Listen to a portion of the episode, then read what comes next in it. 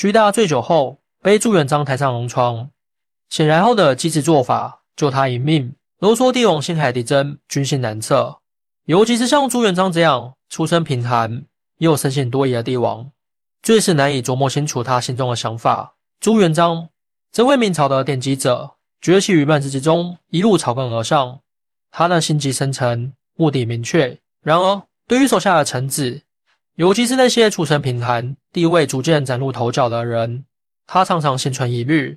毕竟，朱元璋深知他的权力。是凭借忍辱负重，一步一个脚印走出来的，绝不能让有心人在关键时刻背叛他，否则一切努力都会白费。在这个充满政治阴谋和尔虞我诈的时代，朱元璋养成了严密的管控习惯，他时刻监视着身边的人，生怕有人背叛或谋反。而他最信任的，莫过于自己的兄弟徐达。徐达与朱元璋同出一襁褓，兄弟情深，共同经历了风雨，是朱元璋最为倚重的臣子之一。然而，即便是这位兄弟，也难以避免朱元璋的疑虑。朱元璋清楚的知道，权力容易腐蚀人心，而徐达手中的权力已经相当巨大。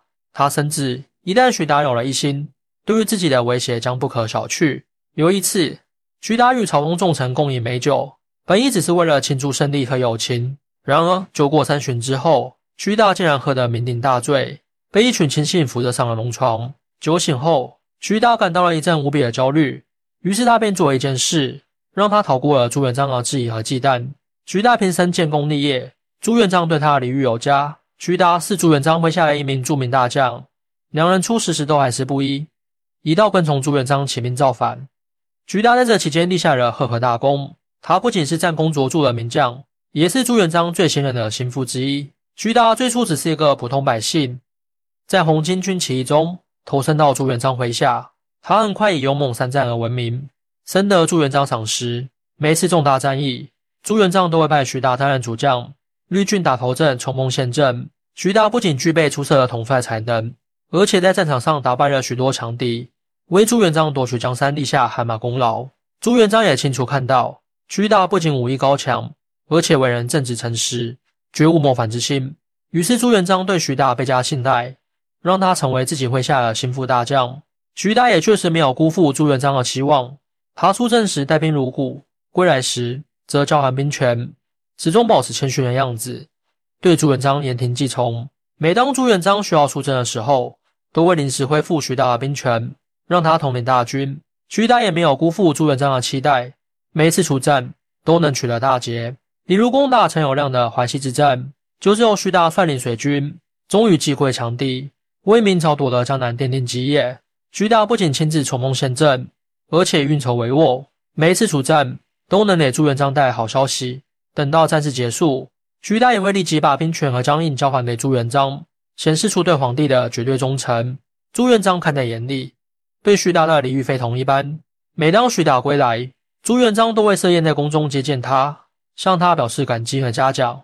有时候，朱元璋会亲自为徐达倒酒，称赞他为自己出生入死，就像至交好友一样。朱元璋还特意在御前宫殿门口为徐达修建了一座豪华宅地，并将这条街命名为大公界，以彰显徐达的功勋和恩宠。这在当时的大臣中可谓是独一无二的荣耀。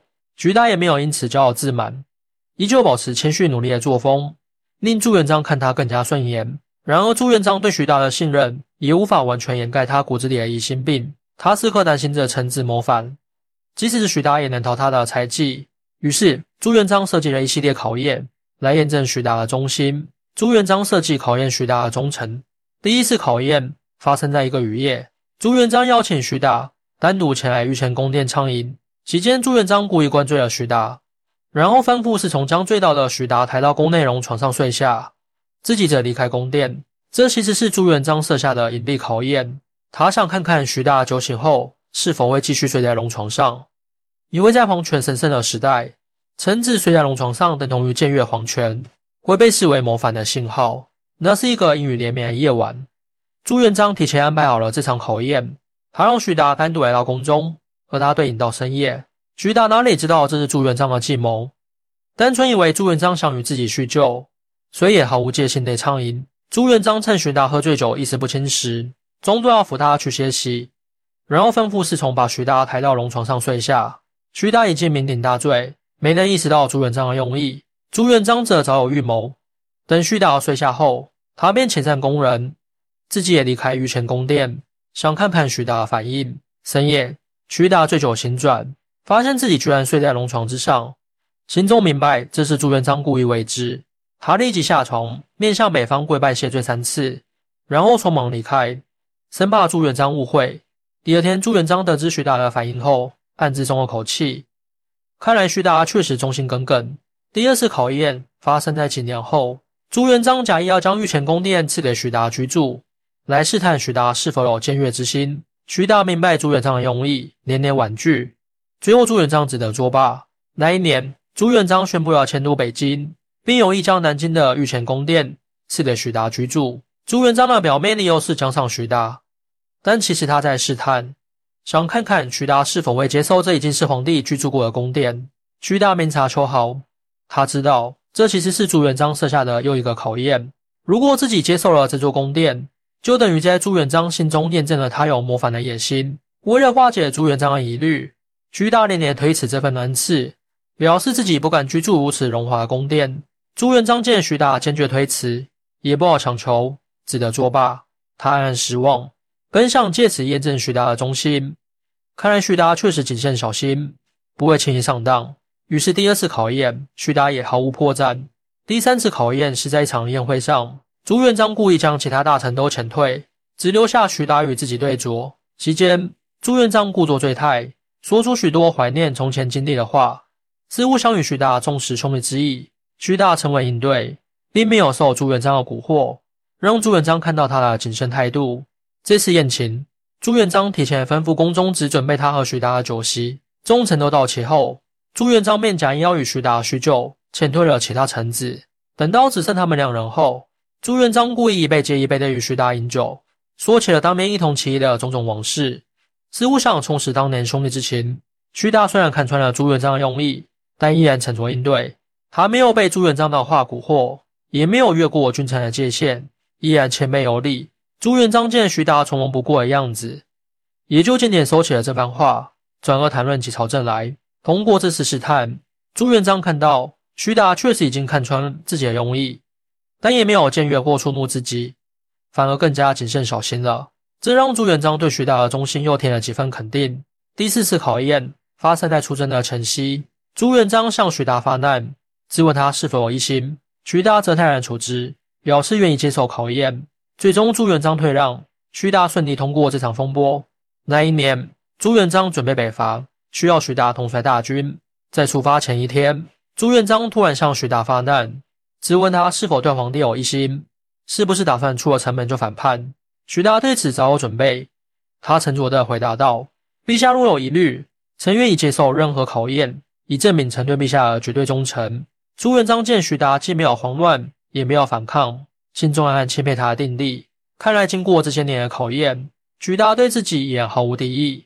于是朱元璋也不再纠缠此事，准许徐达如期出征。徐达将军也没有辜负皇帝的期望。很快便取得北伐战争的胜利，将敌军击溃。他将战报呈递朱元璋时，朱元璋看着他，终于放下了多年的疑虑，真心实意的笑了。经过层层考验，徐达都表现出对皇权的绝对忠诚和谨慎敬畏，这让他在朱元璋心中地位更加稳固，成为少数获得朱元璋全面信任的大臣。在残酷激烈的民初政治斗争中，大多数开国功臣都没能善终，唯有徐达不仅功成身退。还享有隆重的荣宠。究其原因，正是因为徐达洞察朱元璋的心思，做到既不出他的眉头，又不失自己的节操。在层层色卡考验中，徐达都表现出足够的机智和稳重。他既能守住底线不越矩，又能让朱元璋相信他的忠心。这种智慧和政治手腕令人钦佩。徐达善终的人生经历，对后人管理君主关系提供了宝贵启示。欢迎大家一起来讨论，您的支持是我更新的动力。更多精彩内容，请关注半年听书。